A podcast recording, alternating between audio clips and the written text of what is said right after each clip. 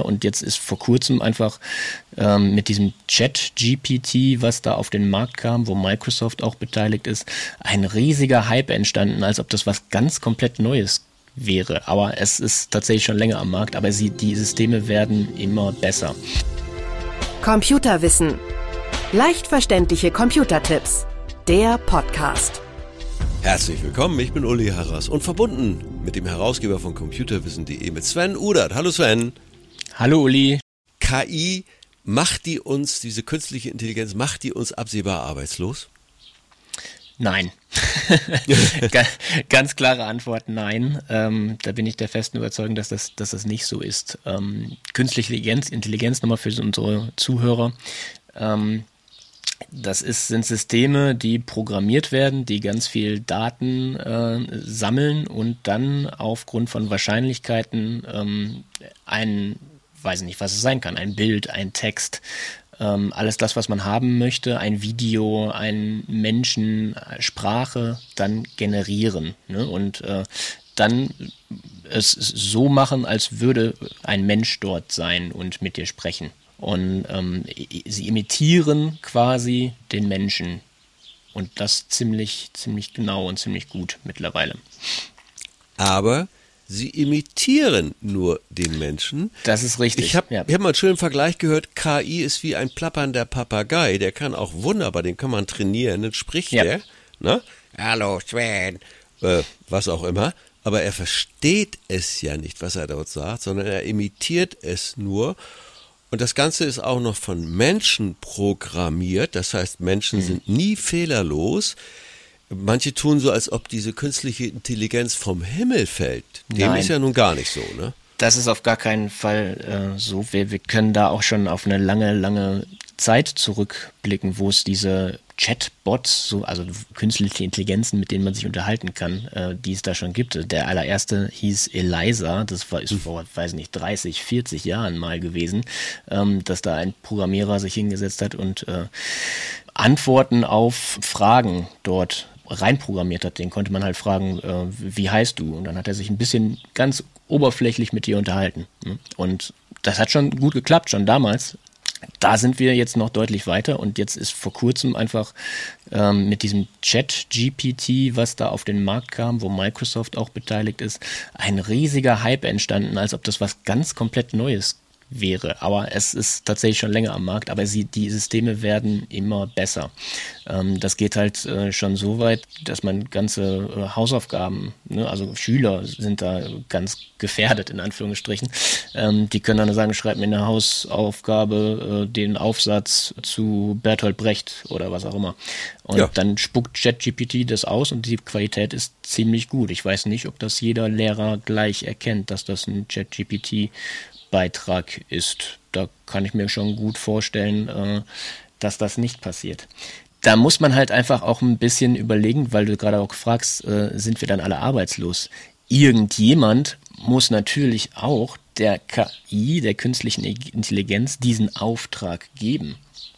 Früher hattest du dann eben die Leute, die den Auftrag da ausgeführt haben ne, und dann diesen Text geschrieben haben, das Video erstellt haben, was auch immer. Ähm, jetzt brauchst du Leute und auch Spezialisten, die der künstlichen Intelligenz diesen Auftrag geben und das so geben, dass die auch was Vernünftiges ausspuckt, das sich auch wie ein Mensch dann irgendwie anhört. Ne? Das kann man, kann man im Kleinen im Moment machen und dann ist das Ergebnis eher schlecht wenn sich da Leute wirklich gut mit auskennen und wieder dann zu Experten werden in diesem Bereich, dann werden die Ergebnisse schon sehr, sehr viel besser und gut, was die künstliche Intelligenz da rauswirft. Und das muss man immer sehen. Es verschiebt sich. Ne? Ähm, wir haben vielleicht als Beispiel, ne, vor der Zeit des, des Internetbestellens haben auch alle gesagt, wer verschickt denn heutzutage noch einen Brief? Ähm, Pakete brauchen wir auch nicht mehr. Logistik ist total im Eimer, äh, interessiert keinen mehr. Und dann kam die Internetbestellerei äh, mit Amazon und, und Co. und zack, boomte auf einmal der Paketzustellerbetrieb ne, mit DHL und allem möglichen, die da am Markt sind. Ja, und das so, so ja dreht sich so dreht sich dieser Arbeitsmarkt. Ja. Deshalb braucht man da keine Angst haben, dass man arbeitslos wird. Das will ich sagen. Also gar keine Angst. Es wird sich nur drehen. Vielleicht wird man in 20 Jahren oder in fünf Jahren oder in sogar drei Jahren nicht mehr das machen, was man jetzt macht, aber man wird das anderes machen. Du hast ja ein schönes Beispiel genannt, wie sich was drehen kann. Man muss ja ehrlicherweise auch dazu sagen, dass äh, mit dem Paket, äh, mit der Paketzustellerei, also nennen wir es doch beim Namen Amazon und Co., ja.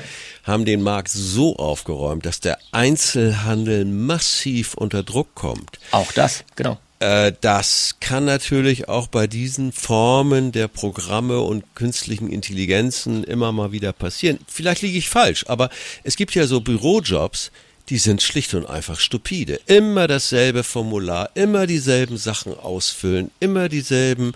Also manche Betriebe verlagern das nach Indien oder sonst wohin. Mhm. Das ist ja heute möglich. Aber diese Bürojobs, die ja auch nicht sonderlich attraktiv sind, nebenbei bemerkt, ich könnte mir vorstellen, dass es da manches gibt, was ins Rutschen kommt ja, was ins Rutschen kommt, aber auch diese Leute, die das, die, die Bürojobs gerade gerade machen und es auch gerne machen, die werden auch gebraucht, weil ähm, auch wenn ein, weiß nicht, Geschäftsführer, ich denke mal an Sekretärin, Bürojobs oder sowas, ne, wo es vielleicht wirklich nur darum geht, äh, Briefe abzutippen, da wird ja dann auch nicht der Geschäftsführer hingehen und sagen, hey KI, schreib mir mal den Brief zu dem und dem und mit den und den Bestimmungen und mit den und den Details und diese Formulierungen will ich drin haben. Ja, nein, ja. da brauchst du auch wieder diese Sekretärin oder diese diese Assistentin, ne, Sekretärin Sekretärin, weiß nicht, sagt man nicht mehr. ähm, da brauchst du auch wieder diejenige, die das dann da reinschreibt, ne? die dann sagt, okay, ich will den Brief so und so haben. Bitte, liebe KI, bitte, liebe künstliche Intelligenz, schreib mir das so, wie ich das haben will. Dann hat die weniger Arbeit, kann mehr Briefe schreiben lassen dann in dem Fall, schreibt sie nicht mehr selbst, aber ihre Arbeit ist gesichert. Es ist nur, dass sie dann im Endeffekt produktiver wird. Vielleicht kann man ja, okay, die eine oder andere Kraft dann dort einsparen, aber auch die wird in Zukunft nicht arbeitslos werden, nur weil wir etwas automatisieren und äh, oder künstliche Intelligenzen für uns arbeiten lassen. In dem Zusammenhang habe ich mich mal schlau gemacht und habe gedacht, ich will das endlich ja. mal ein wenig tiefer verstehen, was eigentlich ja. dahinter steht. Und ich mache eine Was ist dabei rausgekommen? Erzähl. Ich mache eine Buchempfehlung, lieber Sven. Ja. Ausnahmsweise war nicht Gerne. aus deinem Verlag. Gerne. Und zwar gibt es eine Professorin, die sich damit sehr intensiv beschäftigt hat, die heißt Frau Zweig.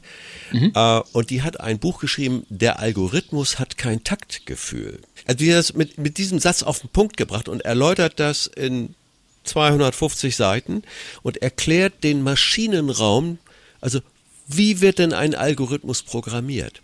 Was gibt es denn für Beispiele, wo das kräftig daneben gegangen ist? Mhm. Ich will das jetzt hier gar nicht vertiefen.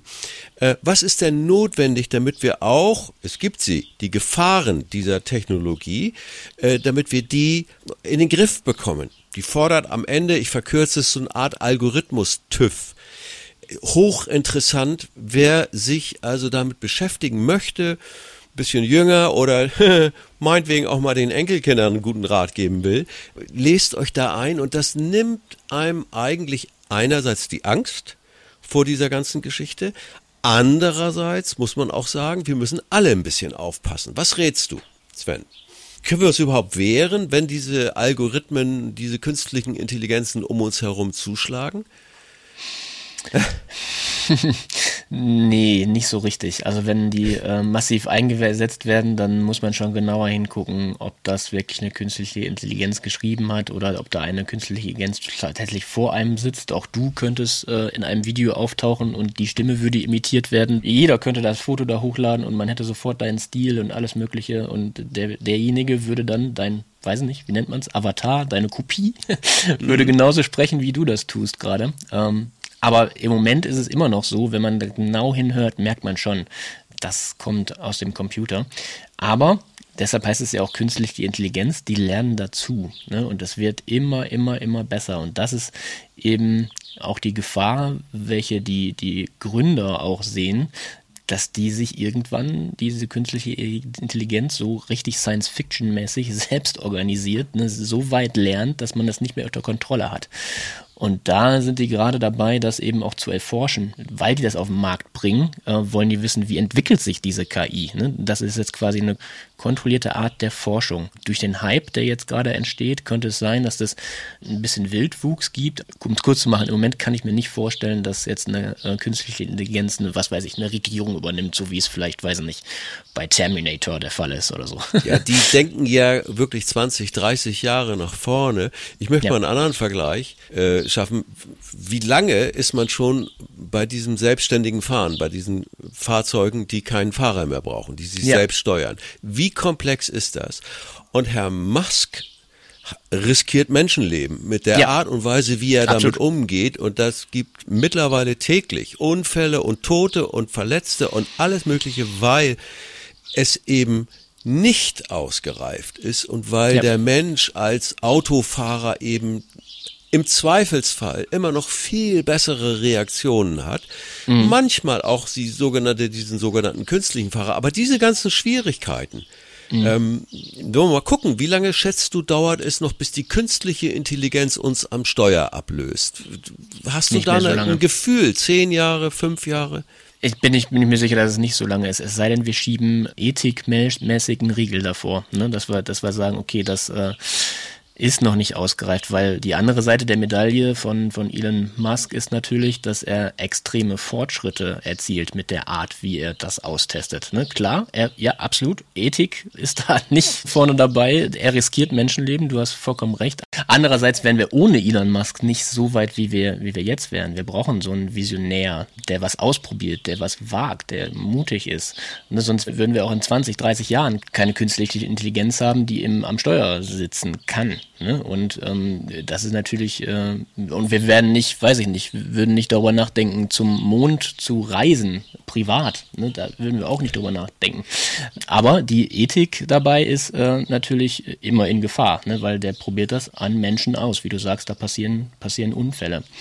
Mm, Was ich noch gerade sagen wollte, wenn du mir die, die äh, Bemerkung noch erlaubst, du weißt ja jetzt quasi, wenn du im Internet suchst, weißt du ja auch nicht, was ist jetzt da ein Verkaufstext, ne? will der mir Ja. nur was verkaufen, wenn ich jetzt, äh, nur ein Beispiel, der Grill, den ich, äh, den ich gekauft habe, ich habe recherchiert, gib mir Tests zu, zu Grills, zu Elektrogrills, weiß ich, wie diese Tests zustande gekommen sind? Weiß ich, ob wirklich jemand da saß und den Grill getestet hat oder ob die Firma ihn nicht dafür bezahlt hat, das jetzt zu sagen?